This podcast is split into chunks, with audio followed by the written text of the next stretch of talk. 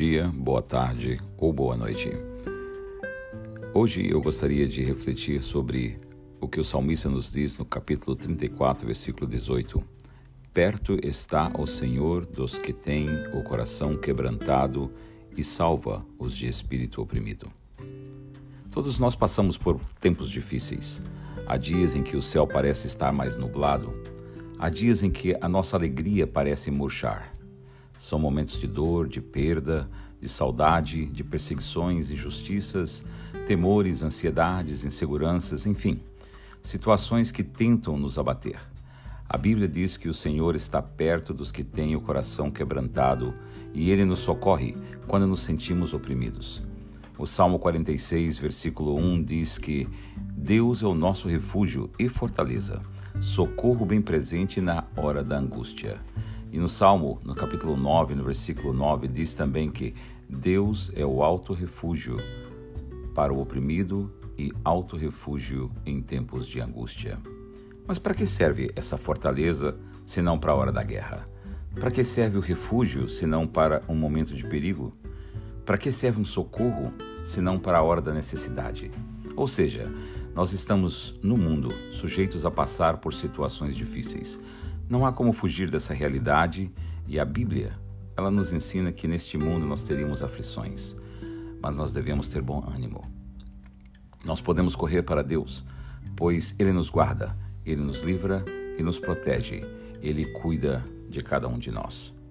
O profeta Abacuque, ele diz assim: Porquanto ainda que a figueira não floresça, eu me alegrarei no Senhor, eu exultarei no Deus da minha salvação.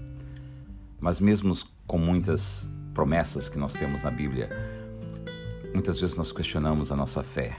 E as perguntas vêm: como é que eu consigo manter a esperança nesses tempos difíceis em que nós vivemos? Como crer se todas as evidências nos levam a pensar que não há razões e nem motivos para esperar algo melhor?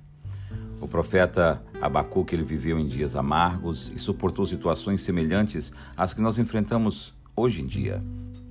Frente à dor e ao horror que experimentavam como resultado da invasão daquela conquista da sua terra pelas tropas do exército babilônico, no mundo rural em que ele vivia, Abacuque ilustra a sua dor e a tristeza do seu povo como o uso de exemplos extraídos da sua vivência. As, as frustrações que se manifestavam naquela figueira que não floresceu, na parreira que não produziu uvas, as plantações que não produziam trigo ou a cevada, os currais de ovelhas que foram saqueados e os das vacas dizimados. Ou seja, tudo que não deveria dar errado falhou. Entretanto, ainda assim, ele conseguiu crer e esperar pela manifestação do amor e da graça de Deus. E agora? E hoje? A nossa situação, guardadas as proporções e com a devida contextualização, é bem semelhante. As tragédias que nos atingem podem roubar a nossa fé e a nossa esperança. Por isso mesmo, que nada saia ou seja como queremos ou esperamos, é preciso manter a fé e crer. Contra toda essa evidência, é preciso que creamos que é possível alegrar-se no Senhor e exultar no Deus da nossa salvação. Todos os dias, Assim que acordamos, nós temos uma escolha a fazer. Ou escolhemos alimentar a tristeza, dando lugar à depressão, ao desespero, ou vamos nos refugiar no Senhor. Se alguém escolhe a primeira opção, é um prato cheio para Satanás, que sempre tenta nos oprimir para que não vivamos a alegria do Senhor. Quando nós perdemos a nossa alegria, nós ficamos cada vez mais fracos, pois a alegria do Senhor é a nossa força, diz Neemias no capítulo 8, no versículo 10. E por outro lado, quando entendemos que o Senhor é o nosso refúgio, nós corremos para Ele e Ele nos acolhe. Os braços do nosso Pai Celestial estão estendidos para nós, os seus filhos. Nós podemos chorar em seu colo, contar para Ele o que está nos afligindo, abrir o nosso coração e receber o seu consolo e a paz. Nós podemos nos refugiar à sombra das suas asas é o que o salmista declara no Salmo 57, versículo 1. Tem misericórdia de mim, ó Deus, tem misericórdia, pois em ti a minha alma se refugia.